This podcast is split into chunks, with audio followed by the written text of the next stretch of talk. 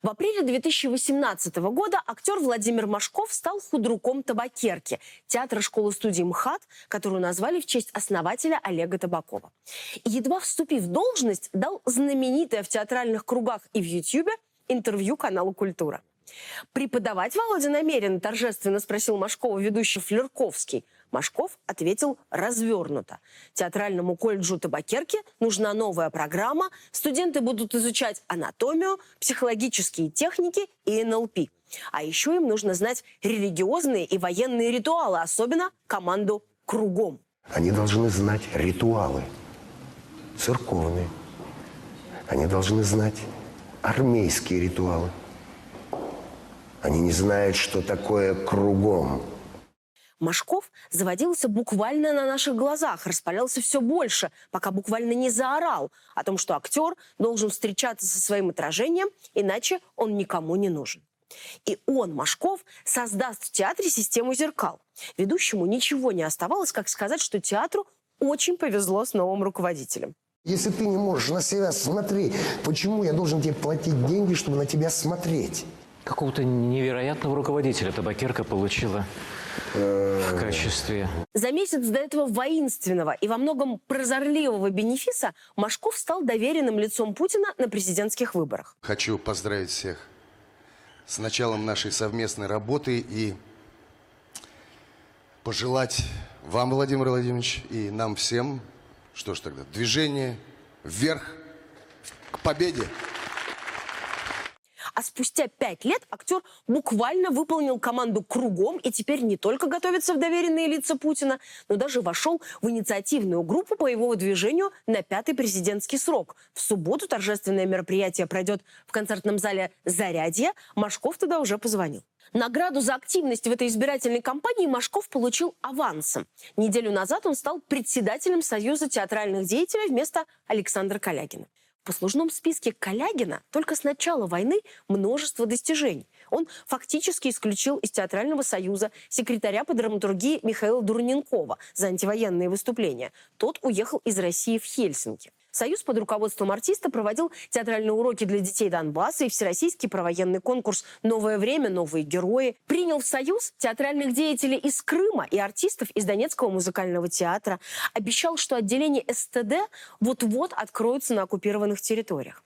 И все же к началу избирательной кампании Путина последовательный сторонник Кремля и военного вторжения в Украину, единорос и даже бывшее доверенное лицо президента Александр Калякин оказался недостаточно подходящим функционером. Постарел, не слишком активно демонстрировал лояльность, так объясняет один из моих собеседников. По слухам, Калягин слишком медлил с реформой «Золотой маски» профессиональной театральной премии, которую Минкульт и администрация пытались взять под контроль с 2015 года, но то и дело сталкивались с сопротивлением сообщества. В августе 2023 года реформу все-таки объявили. Минкульт в новой версии получал полный контроль над составом жюри и экспертного совета. Сокращал экспериментальные номинации, которые поощряли режиссеров-новаторов. В 2022 году, например, премию получил спектакль Жени Беркович и Светланы Петричук «Финист Ясный Сокол», за который создательницы сидят в СИЗО по обвинению в экстремизме. И, наконец, президентом премии становился глава СТД, который получал возможность влиять и на список номинантов, и на внеконкурсные программы. Но Кремль счел, что реформе дали ход слишком поздно. Калягину припомнили, что он вообще не слишком спешил выполнять репрессивные распоряжения администрации. Время от времени саботировал цензуру, вступался за опальных режиссеров и постановки от Мездрича и Кулябина до Кирилла Серебренникова. И даже пытался вытащить из-под колес системы актеров и актрис. Актриса Оксана Мысина рассказывала в Фейсбуке, что Калягину удалось помочь ее коллеге, которую задержали во время белорусских протестов. Он спас от возможных пыток и тюрьмы Окрестина, самой страшной пыточной тюрьмы в Беларуси. Одну из потрясающих актрис нашего времени, родом из Беларуси, ученицу Фоменко, игравшую в том числе у Крымова. Я позвонила Калягину на мобильный во время антракта, он играл спектакль. Всю ночь он бился как зверь. Александр Калягин переступил тогда через свои политические убеждения. Он спас жизнь замечательного человека и прекрасной актрисы. Так что должность во главе Театрального союза получил Владимир Машков, пламенный худрук табакерки, на здании которой в первые месяцы войны появилась буква «З», пугающая сотрудников и коллег, а еще участник многочисленных митингов, концертов во славу русского оружия.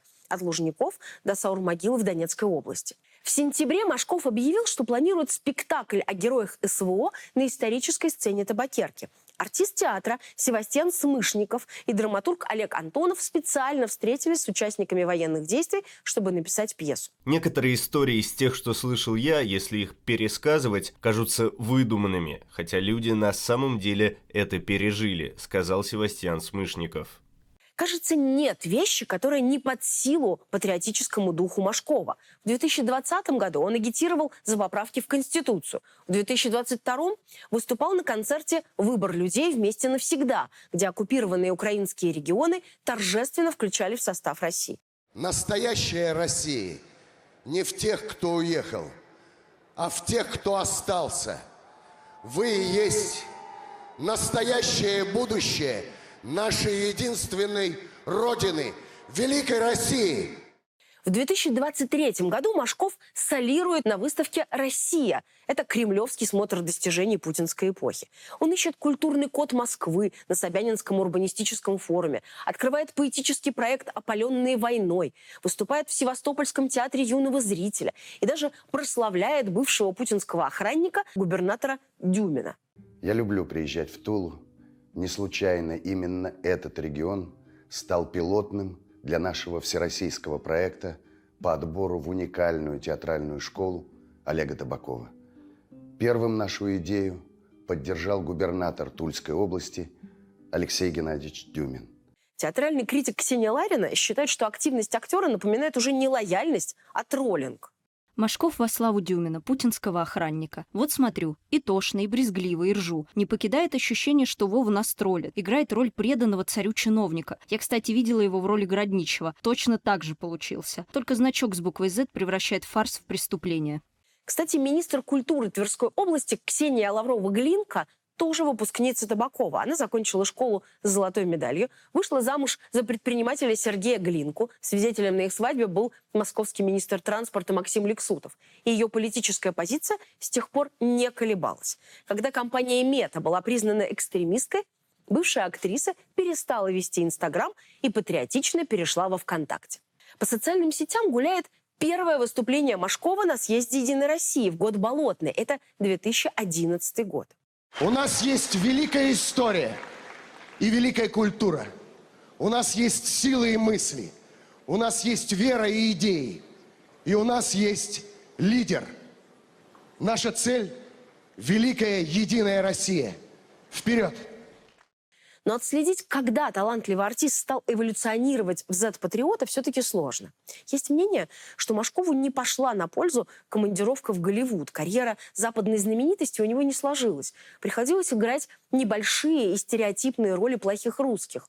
Унаследовавший от Олега Табакова твердую уверенность, что актер не может существовать вне успеха, Машков вернулся из Лос-Анджелеса в Россию сильно травмированным, как говорят его друзья, незнакомым, чужим человеком.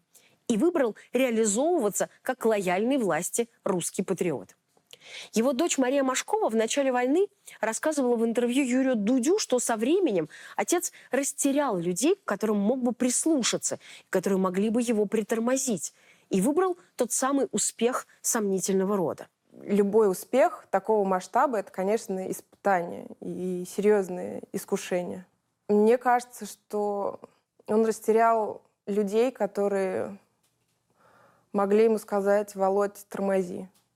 Мать Марии Елена Шевченко совсем недавно дала интервью Анне Нельсон, в котором говорит, что не знает нынешнего Машкова, и он не имеет никакого отношения ко всеобщему любимцу и очень талантливому Вове Машкову, с которым она когда-то была знакома.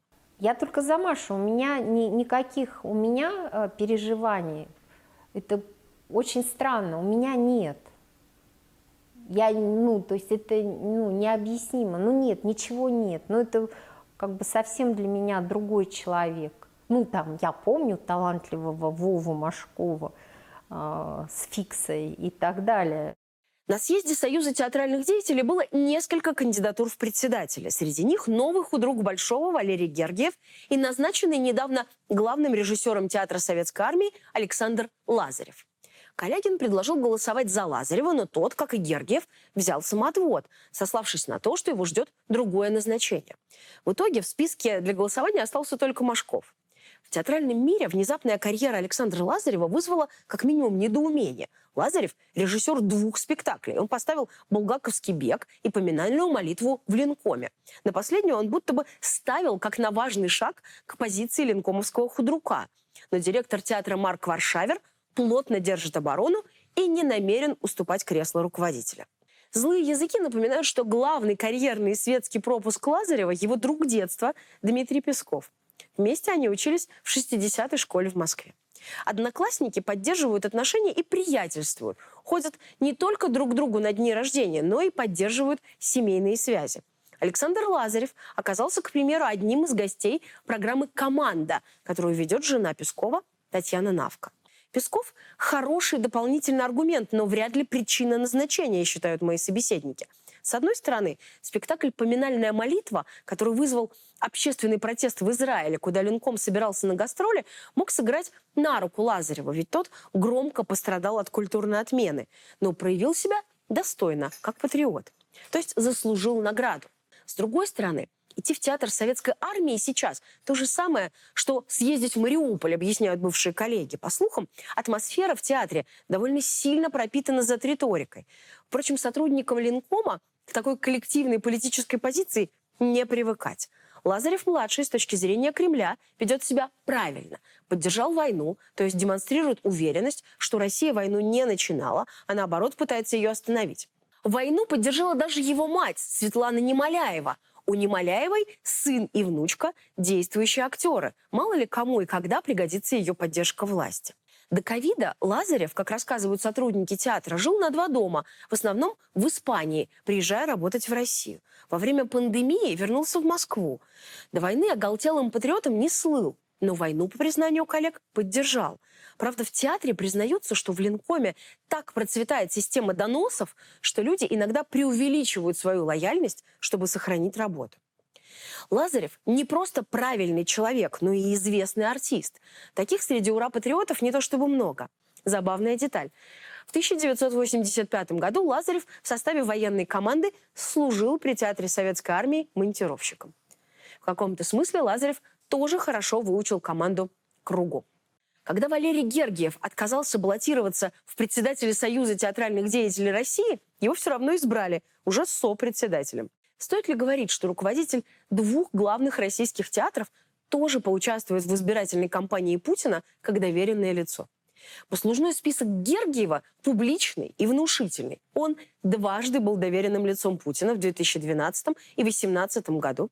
Его подпись стоит под письмом деятелей культуры в поддержку аннексии Крыма. Наконец, оркестр Мариинки под управлением Гергиева выступал с концертом в сирийской Пальмире, постулируя участие России в этом геополитическом конфликте. Руководители большого, на то он и большой, всегда становятся жертвами заговоров и интриг. Анатолий Иксанов, его считали прогрессивным худруком главного театра России, в свое время поплатился постом из-за переплетения сложных верховных интересов. Против него, по слухам, с одной стороны, интриговал экс-солист Большого театра Николай Цискоридзе, который подружился с женой влиятельного руководителя госкорпорации «Ростех» Сергея Чемизова и Екатерины Игнатовой. С другой стороны, отставку Иксанова пролоббировала тогдашняя вице-премьер Ольга Голодец – по стечению обстоятельств чиновница увлекалась балетом, любительскими занятиями у станка, а ее наставницей была оппонентка Иксанова Марина Леонова, ректор Московской академии хореографии.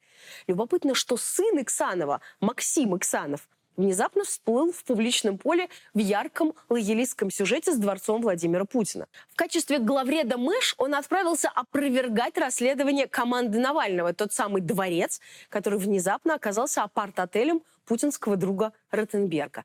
Вышел патриотический комикс, а издание «Инсайдер» напомнило в одном из своих расследований, что сам Иксанов-младший живет в доме, который находится в ведении управ делами президента. Владимир Урин подписал себе карьерный приговор в самом начале войны, подписав антивоенное письмо деятелей культуры. Почти никто из подписантов не выжил. На посту остался только руководитель Театра наций Евгений Миронов. дни Урина с весны 2022 года были сочтены. Можно предположить, что позиция во главе больших театров дает демонстративным лоялистам много бонусов. Но парадокс в том, что на посты руководителей Z-театров никто не рвется. Отчасти потому, что это большой труд. А еще унылая и позорная роль начальника, которым на глазах всего коллектива помыкают сверху, буквально дергают его за ниточки, заставляя выполнять постыдные распоряжения и в целом чужую волю. Слухи о возможном назначении на пост руководителя Большого театра кремлевского чиновника Сергея Новикова оказались закономерной уткой и понижением. В Мариинке 16 ноября прошла премьера оперы «Лакме» в режиссерской версии Сергея Новикова. То есть Новиков, теневой управляющий культурной политикой, может ставить где угодно. Зачем ему ограничивать себя одним театром, если в его подчинении сегодня фактически все? К тому же, как я уже не раз говорила, Новиков оценивает свой вклад в культурную политику военной России так высоко, что очевидно рассчитывает в будущем на повышение. Ну, например, на большой кремлевский пост при руководителе Сергея Кириенко. А вовсе не на театр, пусть и большой. Так что даже в случае с главной театральной сценой страны найти подходящего по калибру патриота с творческой биографией оказалось не так просто – что уж говорить о назначении Александра Лазарева. Про него тоже говорят, что не стоит думать, будто в театр советской армии выстроилась очередь из жаждущих руководить художников. Скамейка запасных патриотов у Кремля, как ни странно, очень короткая. Молитва – это хорошо, но попробуй найди идеально правильную молитву. То и дело, кто-то норовит заменить священные методички победу России на мир.